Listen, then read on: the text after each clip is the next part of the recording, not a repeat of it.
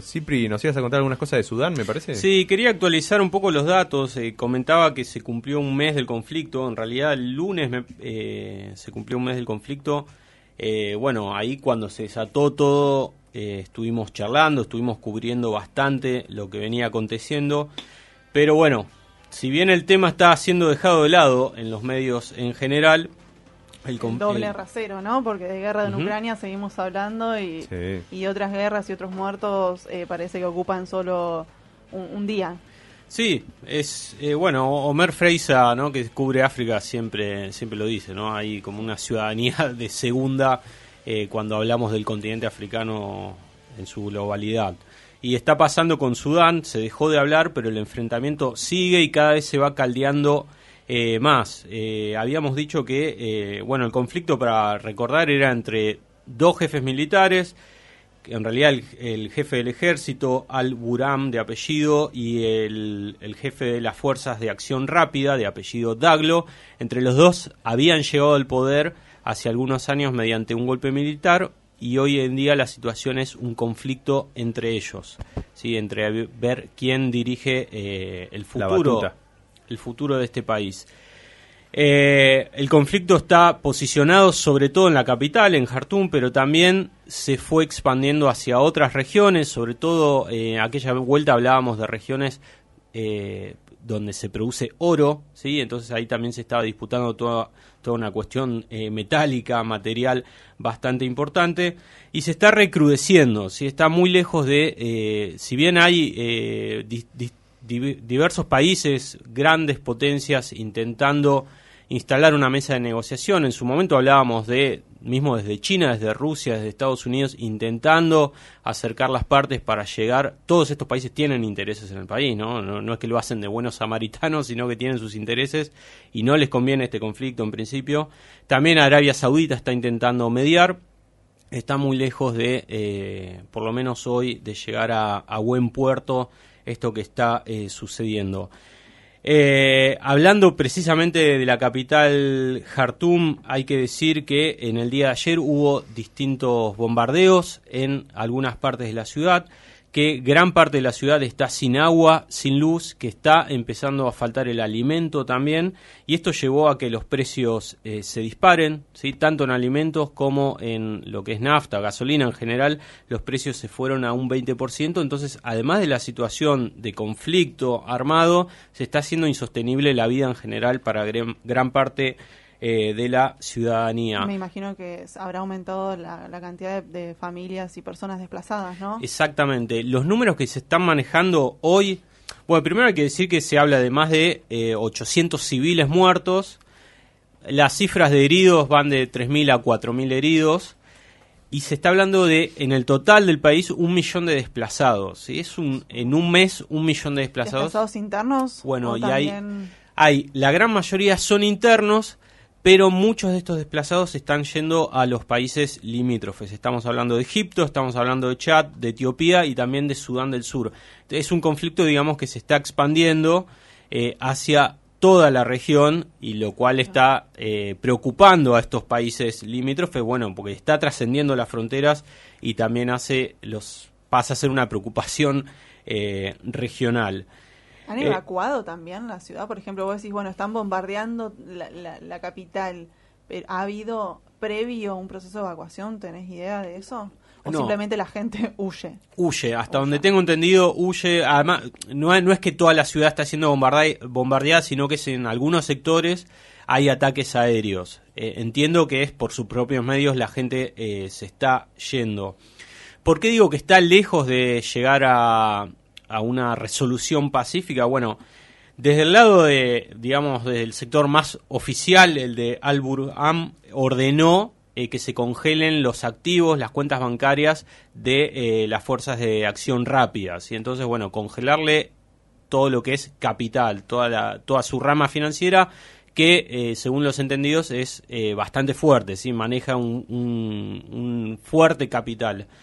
Desde el otro lado salieron a responder y dijeron que están próximos a triunfar sobre Al-Buram y, las Fuerzas Armadas oficiales y que Al-Buram va a ser juzgado y ahorcado en una plaza pública. o sea, este es, este es, el contexto.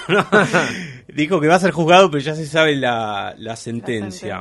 Sí, bueno, y nada, un poco esos son los datos, pero sobre, sobre todo quería remarcar la situación de los civiles, ¿no? 800 muertos, los bancos están cerrados hace un mes, entonces está faltando efectivo, los precios se están disparando en alimentos, se están disparando en gasolina, con todo, con toda la inflación que sabemos que eso va a suponer más adelante, una situación bastante caótica y que además ahora se está extendiendo y está afectando a los países de, la región.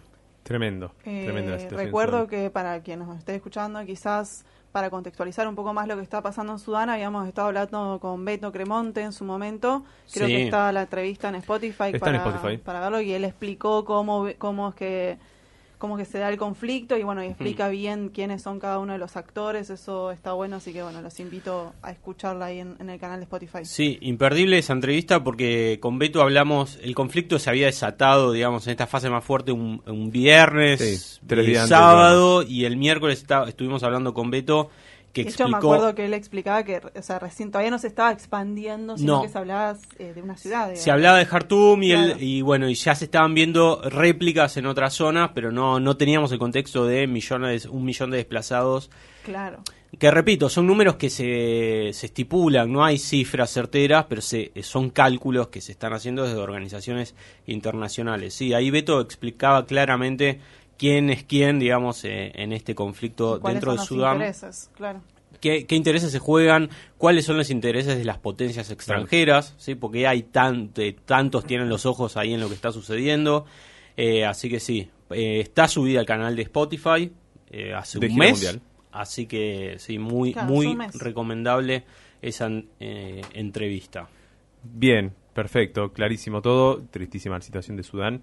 Y hablando de tristísimo de conflicto, también tenemos algunas novedades sobre la guerra, sobre lo que pasa en Ucrania. Sí, eh, la semana pasada hablábamos de lo que se venía a venir, que era la, la tan anunciada contraofensiva ucraniana, ¿sí? Y decíamos, bueno, el año pasado, también para esta época, había ocurrido una contraofensiva ucraniana.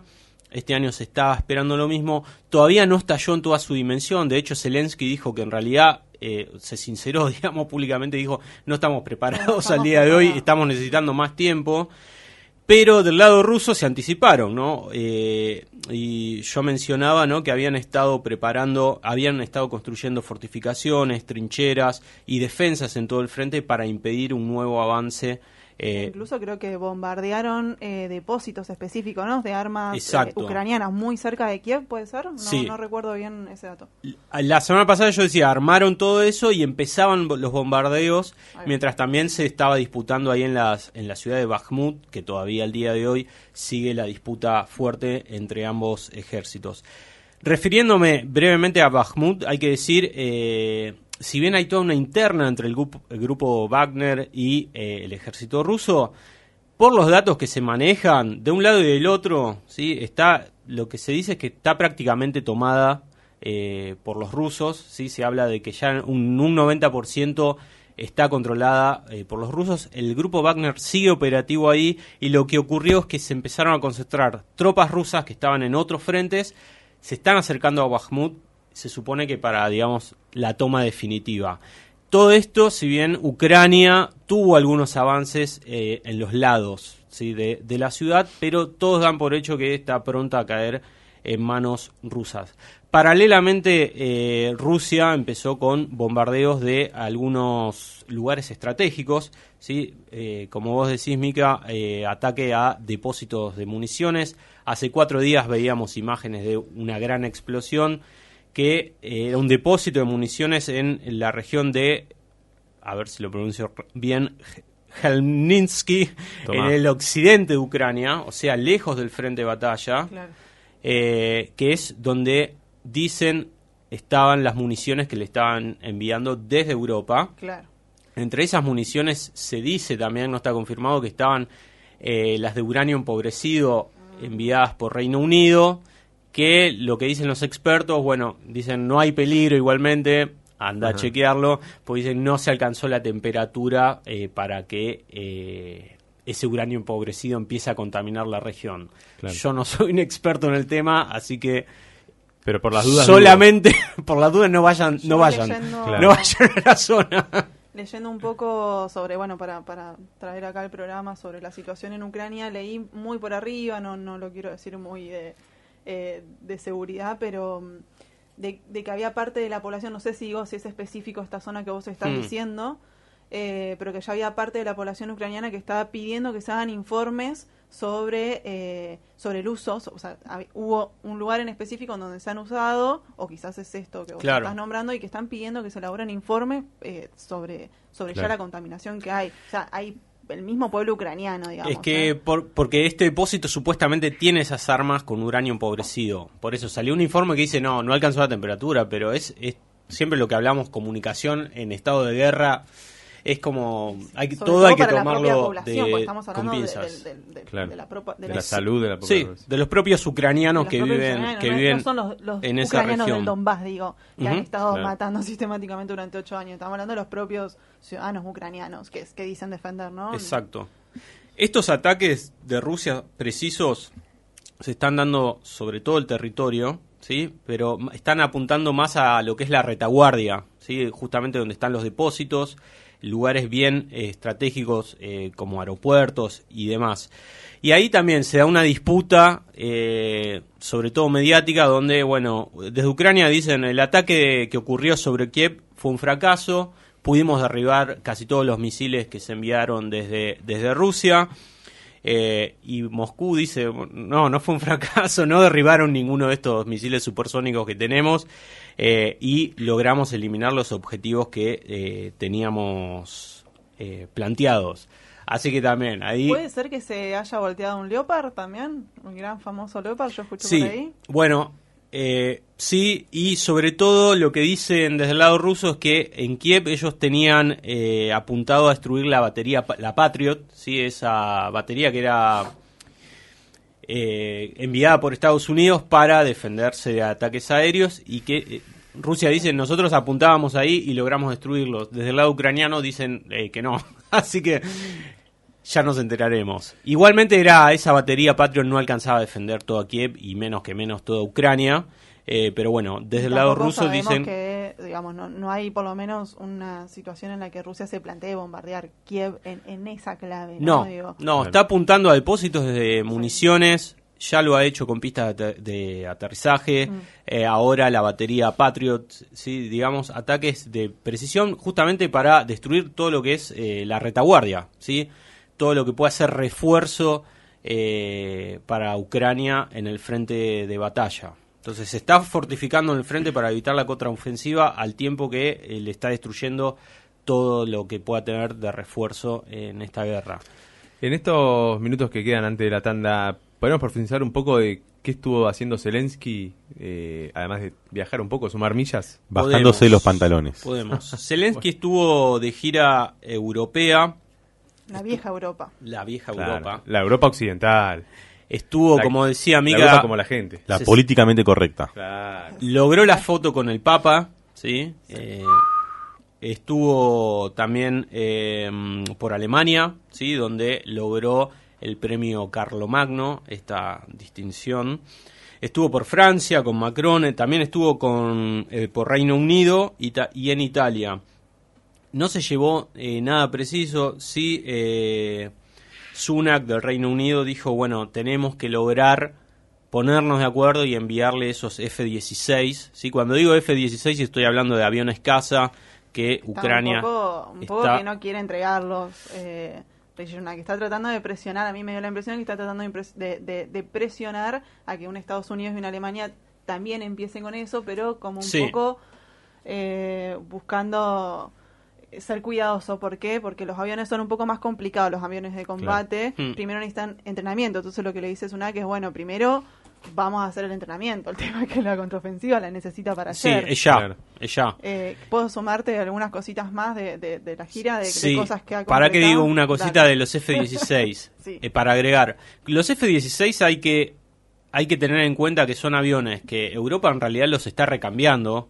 Ah. ¿sí? Entonces eh, también ahí se abre, hay en el mercado, hay oferta de F-16, ¿sí? Eh, Europa necesita reubicarlos en otros países, también ahí está el interés del Reino Unido en que ponerse de acuerdo y vendérselos, entonces estamos hablando de negocios, eh, en la guerra. Está esto que vos decís, Mica, de que también se necesita tiempo y se necesita entrenamiento, no es que te venden el avión y al otro día está operativo, sino que lleva meses preparar un piloto para esto. Y por último hay que decir, con Rusia atacando todos estos objetivos en la retaguardia ucraniana de manera tan precisa, o por lo menos es lo que trasciende, algunos analistas dicen tampoco es que esos F-16 van a poder ir a Ucrania y poder partir desde Ucrania, sino que si, si para que estén operativos van a tener que operar desde otro país, porque si van a Ucrania eh, Rusia los va a destruir antes de que, mientras estén en tierra los va a destruir. No va a dar el lugar a que esos aviones despeguen desde Ucrania. Estoy segura que Polonia está levantando la mano. Y bueno, pero ¿qué pasa? Si ya empiezan a despegar aviones desde Polonia, y bueno, estamos hablando de un conflicto que escala todavía más, ¿no? Es, siempre siempre se, está al límite. Polonia se muere de ganas de, entrar ahí. Sí, pero bueno, sería pasar una línea que ya implicaría. Polonia ya es de la OTAN. Claro, por eso. Por eso. mucho mayor. Se está jugando siempre ahí al límite, ¿no? Sabemos que se financia, sabemos que se dan armas, pero bueno, ya tener aviones zarpando para atacar eh, a las Fuerzas Armadas rusas y bueno, ¿por qué Rusia no atacaría, no sé, una base en Polonia si es que zarpan desde ahí? Claro. Bueno, quiero decir como muy, muy rápido eh, que me interesa contar que, bueno, Alemania se está poniendo bastante a la par de lo que ha estado entregando Estados Unidos y Reino Unido.